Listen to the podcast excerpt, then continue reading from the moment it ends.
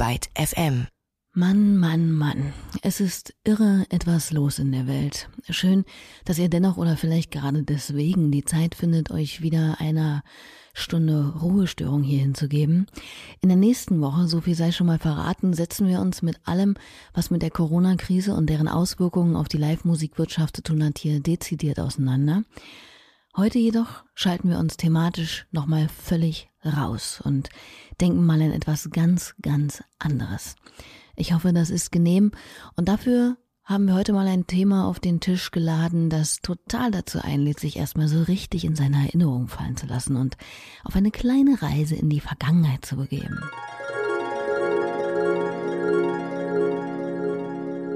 2003.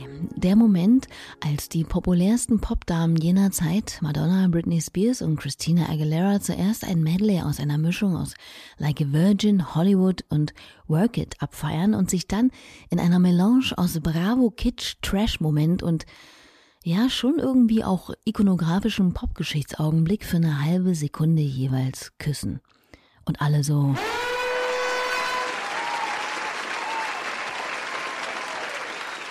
Na, und wovon ist die Rede?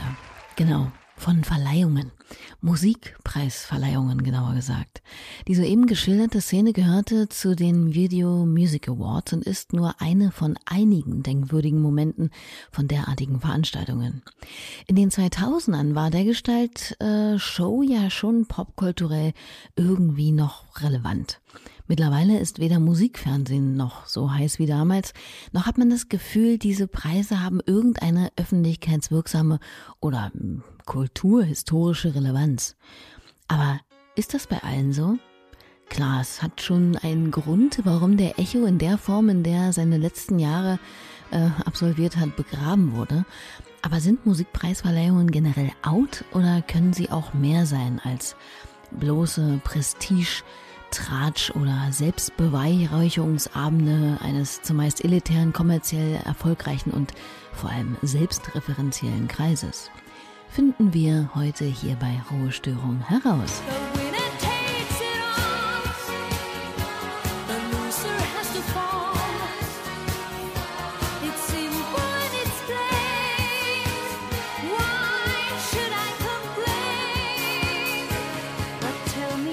Ja, und manchmal takes the winner auch mehrmals all.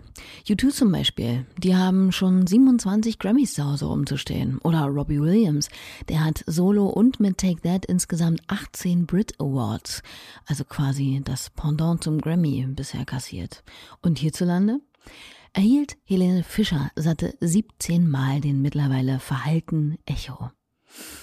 Hm.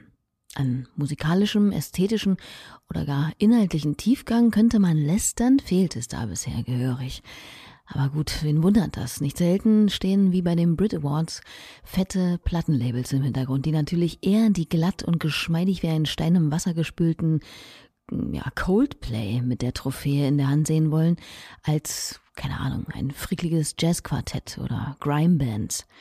Und das ist hinsichtlich von Musikpreisen schon interessant. Ich meine, kann sich jemand vorstellen, dass Sebastian Fitzek, Deutschlands derzeitig erfolgreichster Autor, einen Literaturnobelpreis für, was weiß ich, der Augensammler bekommt? Nur weil er kommerziell irre erfolgreich ist? Nee, und ich will damit dessen Leistung mitnichten herabwürdigen, aber qua Definition des Literaturnobelpreises geht es doch darum, dass ein Werk der Menschheit den größten Nutzen geleistet hat. Gut, ist schon auch ein großes Ziel.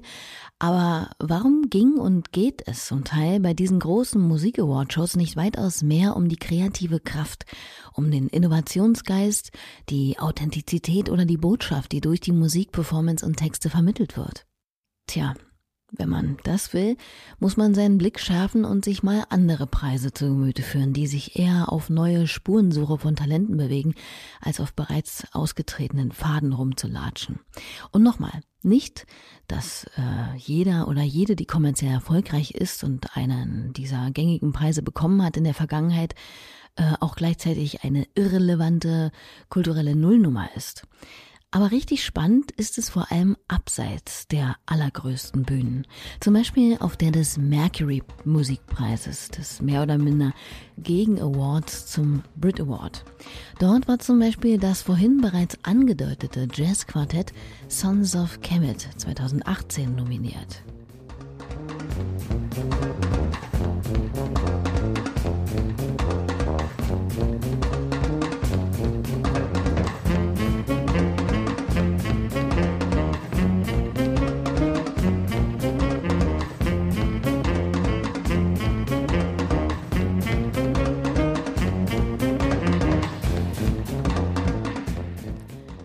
Vier Herren von Sons of Kemet, die mit Your Queen is a Reptile eine ziemliche musikalische und politische Ansage rausgehauen haben, bei der jedes der neun Stücke in diesem Album einer besonderen Frau gewidmet ist. Und zwar nicht nur Mama, der Sexy Lady an der Bar oder dem Sweet Beloved Baby zu Hause, Nein, sondern großartigen weiblichen Persönlichkeiten der Geschichte, wie der amerikanischen Aktivistin Angela Davis oder der jamaikanischen Revolutionsführerin Nanny of the Maroons. Und auch live sollen die Herren irre überzeugend sein, so Clarissa, unsere Konzert-Live-Story-Erzählerin der Woche. Hi, mein Name ist Clarissa Lorenz und ich bin Praktikantin bei Byte FM. Mein schönstes Konzerterlebnis oder das einprägsamste war das Konzert der Sons of Kemet im Rahmen des Jazzdorf Festivals in Straßburg im Frühjahr 2017. Das Trio aus Rebecca Hutchings, Thean Cross und Seb Rockford brachte wirklich von Anfang an dermaßen viel Energie in diesen kleinen Konzertraum, dass eine Mischung aus Fassungslosigkeit und purer Begeisterung folgte, es war klar, dass alle Menschen in diesem Raum ähnlich fühlten und kein Körper stand irgendwo still in der Ecke. Alle bewegten sich zu den krassen Rhythmen und irgendwie bildeten die Leute dadurch eine Einheit. Wenn ihr auch so ein besonders denkwürdiges Konzerterlebnis im Kopf habt oder eines, das besonders skurril oder auf andere Art und Weise erzählenswert ist, dann her damit. Ruft uns an und sprecht äh, uns eure Geschichte in maximal 60 Sekunden auf den AB oder schickt uns eine Sprachnachricht via WhatsApp oder Telegram. Die Nummer hierfür 01 51 5769 und viermal die Null. Ja. Und wenn man Clarissa so von Sons of Kemet schwärmen hört, dann äh, kommt man auch ganz schnell zu einem anderen Kriterium, das bei der Bewertung von Bands auf jeden Fall eine Rolle spielen sollte, und zwar deren Live-Tauglichkeit. Wie gut schafft es eine Performance eigentlich, die ZuschauerInnen zu erreichen? Wie authentisch und leidenschaftlich wird die Musik präsentiert? Wie gut klingt sie ohne maximale studiotechnische Aufhübschung? Die Antworten auf diese Fragen sind tatsächlich für einen bestimmten Award ausschlaggebend. Den Anchor Award des Reeperbahn Festivals. Also das einzige Kriterium, was halt zählt, ist halt die Live-Show auf dem Reeperbahn Festival. Die Jury muss sich ja die kompletten sechs Live-Shows angucken. Also es ist nicht wie bei The Voice, wo die Bands zur Jury kommen und dann sitzt die Jury da aufgereiht und einer nach dem anderen kommt rein. Nein, die Jury muss zur Band, die muss sich in den Club mit reinquetschen und mit dem anderen Publikum zusammen sich diese Live-Show angucken. Und das ist die Bewertungsgrundlage. Nicht wie viel Platten verkauft wurden, nicht wie schön das Musikvideo ist, sondern die Live-Show ist die absolute Grundlage. Wenn die wollen, können die vorher sich was angucken über die Nominees müssen sie aber nicht. So Projektleiterin des Enkers Patricia Kopetzky.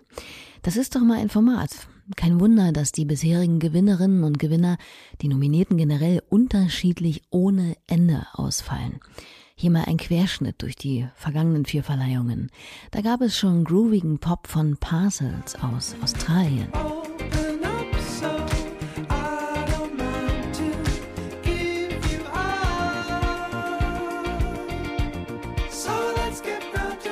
Indie-Garagenrock aus Berlin von Papst.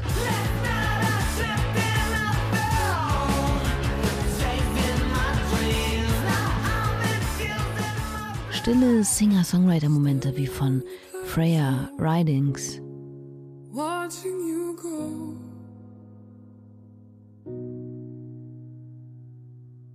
Like no pain I've ever known.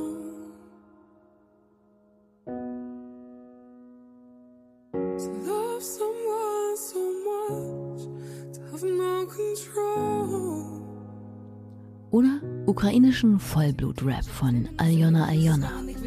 Своєму кораблі, підкорених вершин, прямих попадань ці, але життя відбиток із літер на муці.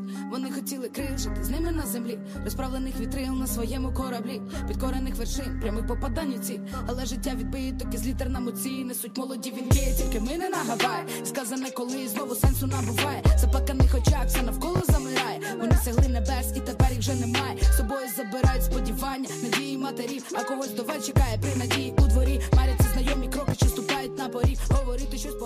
Die zuletzt gehörte war nicht nur nominiert, sondern hat den begehrten Nachwuchspreis im vergangenen Jahr sogar gewonnen. And I'd like to say it's our great pleasure to announce that the Anchor 2019 goes to Aljona Aljona.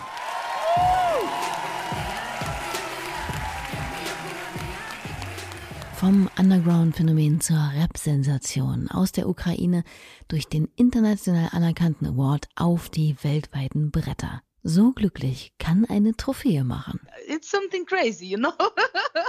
I'm happy and I'm proud. I can uh, show my music and show my uh, woman position, show show my message to people not from only Ukraine, to people from another country, and people hear me, people like it. So it's cool. I'm happy. Erzählte uns eine überwältigte Ayona Ayona in einem Interview. Teil der Jury, die Ayona Ayona im vergangenen Jahr ausgewählt haben, war neben Kate Nash, Arnim Teutoburg-Weiß oder Zen Rover auch niemand Geringeres als Elektro-Clash-Ikone Peaches. Sie hat mal versucht zu erklären, was eine preiswürdige Live-Show für sie eigentlich ausmacht. It's the magic. It's like it could be that they're just super uh, charismatic, or they could be completely awkward, and that could be amazing too. It just representing something that you've never seen before, or, or, or just hitting it on the nail with what you're about right now. Or just making you feel good and making you forget everything. Just has to get you. Und das hatten bisher seit 2016 nun mittlerweile schon vier Musikerinnen bzw. Musiker. Wie zum Beispiel auch dieser Herr hier. All the same faces are twisting underground. The DJ's double graveyard shift is burning things down. No one lifts an eye I had to reply till suddenly the air gets sucked out of all the rooms around. She could have been a stranger, she could have had no name. If she didn't look like she loves to get the blame for the red crime. So if you wanna hide,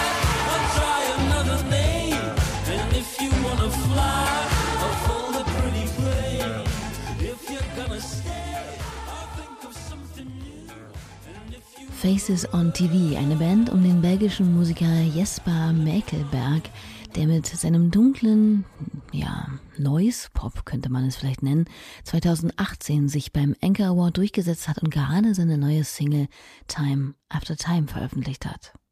Aber man muss auch nicht erst gewinnen, um etwas vom Anchor zu haben. Wenn man sich die Entwicklung der Nominierten so anschaut, ist es nicht von der Hand zu weisen, dass es gut vorwärts ging.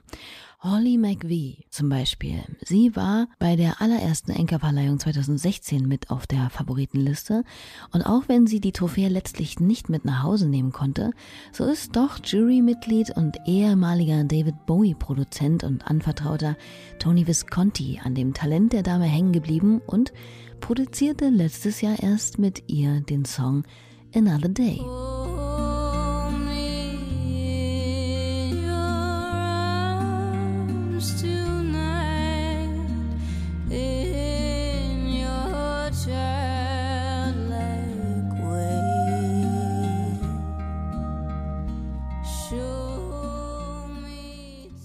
Ebenfalls keine Unbekannte blieb diese Dame hier.